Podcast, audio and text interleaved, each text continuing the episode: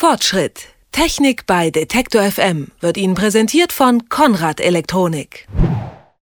Wie viele Handys haben Sie eigentlich zu Hause rumliegen? Also ältere Modelle jetzt, die Sie nicht mehr benutzen oder vielleicht welche, die kaputt sind? Am Telefon sieht man es am besten. Moderne Elektronik wird ja in immer kürzeren Abständen neu gekauft. Und nachdem jetzt auch Tablets ein paar Jahre am Markt sind, liegen natürlich jetzt auch schon die ersten Tablet-Leichen in deutschen Schubladen und Abstellkammern herum. Das ist entweder schade, denn drinnen stecken wertvolle Rohstoffe, oder es ist richtig ärgerlich, denn vielleicht war ja nur was Kleines dran kaputt. Aber reparieren kann man bei diesen modernen Geräten selbst meistens eben nicht mehr. Wie recycling- und reparaturfreundlich sind diese Tablets? Also genau dieser Frage ist man am Fraunhofer Institut für Zuverlässigkeit und Mikrointegration nachgegangen gegangen und hat fast zwei Dutzend Tablets mal so richtig unter die Lupe genommen. Mit bei äh, dieser Untersuchung dabei war Carsten Schischke. Hallo, Herr Schischke. Hallo, grüße Sie.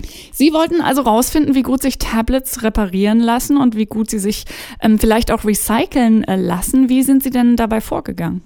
Also ehrlich gesagt war das sehr bei uns von der Neugier getrieben, dass wir selber schon seit vielen Jahren hier unterwegs sind, bei umweltfreundlichen Produkten mitzuwirken in der Entwicklung, in der Forschung und dann mal aber gedacht haben, gucken wir uns doch mal die neueste Technik an und schauen, ob es überhaupt Unterschiede gibt hinsichtlich der stofflichen Zusammensetzung der Geräte, der Demontagefreundlichkeit, der Reparierbarkeit. Und deswegen sind wir dann hier bei uns ins Labor gegangen, haben uns vorher eben eine ganze Reihe von Geräten äh, besorgt, der neuesten Generation von Anfang dieses Jahres und haben sie versucht zu demontieren, um zu sehen, wie sie aufgebaut sind. Von der Konstruktion her, welche ja, Verbindungsmaterialien, ähm, welche Verbindungskomponenten, irgendwie Schrauben, Kleber, Clips verwendet werden für die unterschiedlichen Geräte und ob sich dabei dann auch Unterschiede zeigen bei den einzelnen Geräten. Das heißt, Sie haben sich tatsächlich hingesetzt und ein iPad oder keine Ahnung, ein anderes Tablet äh, versucht auseinanderzubauen und zu gucken, was drinsteckt. Genau, so haben wir das hier im Team gemacht. Das war durchaus eine etwas aufwendigere Geschichte, weil wir uns dann selber eben erst mit den Geräten vertraut machen mussten, selber uns äh, Strategien überlegen, wie man eigentlich da am besten rangeht, weil wir jetzt von jedem Gerät immer nur genau eins hatten und jedes von daher neu kennenlernen mussten. Und gerade bei dem Prozess dann auch festgestellt haben, wie unterschiedlich die Geräte im Inneren dann wieder aufgebaut sind. Ich finde das tatsächlich sehr spannend, weil ich wüsste bei meinem Tablet überhaupt nicht, wo ich anfangen soll, wie ich da reinkommen soll. Also das ist ja ähm, das Schöne an diesen Dingern ist ja, dass sie von außen ähm, wie aus einem Guss wirken. Also wo setzt man da wirklich jetzt ganz blöde gefragt an? Das ist völlig richtig. Genau das ist auch das größte Problem, dass es äh, von außen bei keinem der Geräte wirklich offensichtlich ist, wie man es öffnen kann, äh, wo man da rangeht, wenn man selber wirklich eine Reparatur vornehmen will. Ich sage mal so, es gibt ein Beispiel, was wir gefunden haben. Das ist von äh, Lenovo, ein IdeaTab, weil es dazu auch eine Reparaturanleitung im Internet gibt. Sprich, genau eine mm, Zeichnung auch, in welchen Schritten man welche Schrauben lösen muss, welche Kleber man erst entfernen muss, bevor man an weitere Teile äh, herankommt.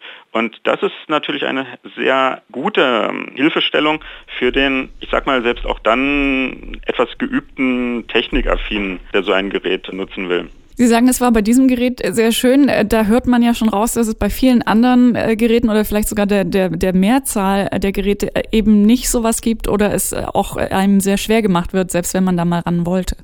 Das ist richtig. Man weiß eben in der Tat nicht genau, wo man ansetzen muss. Und das kommt dann bei einzelnen Geräten vor, dass man den Eindruck hat, an einem bestimmten Rahmenelement ansetzen zu können. Aber das ist meinetwegen genau die verklebte Stelle.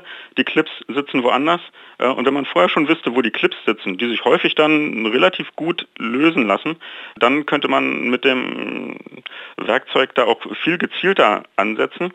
Wir hatten es auch teilweise dann bei den Display-Einheiten, wenn wir versucht haben, das Display äh, von vorne abzunehmen, ähm, dass wir an der falschen Seite angesetzt haben und versucht haben, das Display zu lösen, sodass dort dann entsprechend auch Kabel durchtrennt wurden. Hätte man jetzt vorher schon gewusst, wie das Gerät aufgebaut ist, auf welcher Seite die Kabel liegen, hätte man da selber viel besser vorgehen können, um sich dem ganzen Gerät zerstörungsfrei zu nähern und wirklich auch nachher eine Reparatur in Angriff nehmen zu können, statt das selber, das Gerät selber zu, ja, dann eigentlich zu Elektronikschrott zu machen.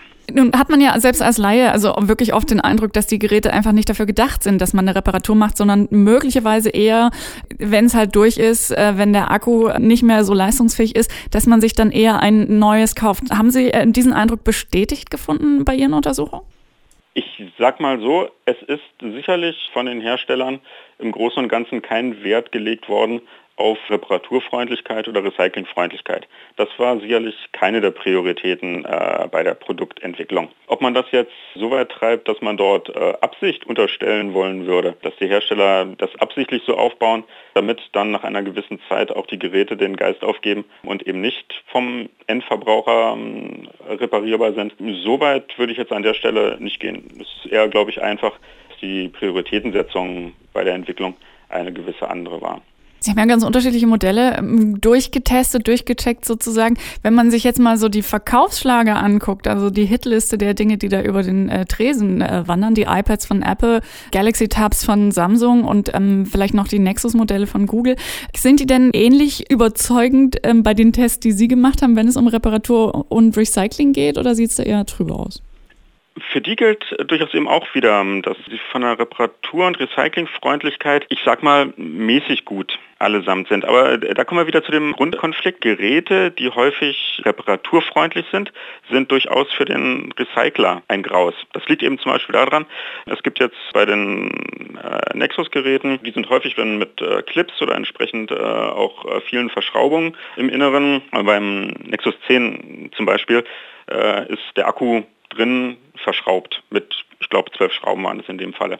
Das ist wunderbar für die Reparatur, um den Akku rauszunehmen, um ihn auszutauschen. Man muss zwölf Schrauben lösen. Für einen Recycler fängt es da schon an, extrem kritisch zu werden, weil er einfach schon nicht die Zeit hat, zwölf einzelne Schrauben äh, zu lösen. Das heißt, sobald er so ein Gerät im Innern sieht, bis zu dem Punkt überhaupt schon gekommen ist, denkt er sich sofort irgendwelche brachialeren Methoden aus, um an den Akku ranzukommen. Das ist eben so dieser ähm, Grundkonflikt. Was reparaturfreundlich ist, ist häufig nicht recyclingfreundlich. Das klingt fast so, als könnte man nur äh, entweder nur das eine oder das andere haben. Gibt es da denn Entwicklungsmöglichkeiten, dass man sagt, ähm, vielleicht gibt es doch irgendwann ein Tablet, das äh, sowohl repariert werden kann, als auch dann später möglicherweise Recyclingpotenzial hat? Also ist sowas vorstellbar oder würden Sie auch sagen, mh, hm, schwierig? Das ist in der Tat eher fast schon wie eine Forschungs- und Entwicklungsaufgabe. Uns ist jetzt also kein Gerät ähm, begegnet, wo wir sagen könnten, das wäre unter beiden Aspekten Reparaturfreundlichkeit und Recyclingfreundlichkeit unser ähm, Top-Gerät, äh, das wir da besonders herausstreichen würden. Wir sind eher im Laufe dieser Analyse dann so zu den Überlegungen gekommen, wie kann man denn die Lebensdauer ähm, beurteilen? Müssen die Geräte überhaupt repariert werden? Das ist ja auch etwas, was man sich so ganz grundsätzlich erstmal überlegen muss. Wir sind da herangegangen und haben geguckt, wie leicht lassen sich reparieren, wie leicht kommt man an bestimmte Komponenten ran, wie leicht kann man das Display entnehmen, den Akku, die Leiterplatte gegebenenfalls.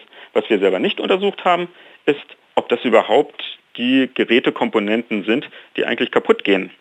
Und wenn man da dann Wert drauf legt auf langlebige Komponenten, auf insgesamt durchaus auch ein robustes Gerätedesign, dann muss es ja nicht unbedingt so sein, dass man überhaupt äh, einen Reparaturfall in absehbarer Zeit innerhalb der nächsten paar Jahre äh, vor sich hat.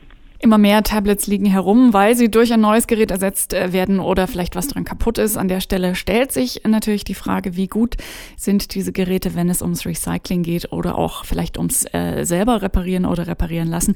Diese Frage hat man beim Fraunhofer IZM untersucht und Carsten Tischke hat uns die Ergebnisse erklärt. Vielen herzlichen Dank dafür. Danke auch. Fortschritt. Technik bei Detektor FM wird Ihnen präsentiert von Konrad Elektronik.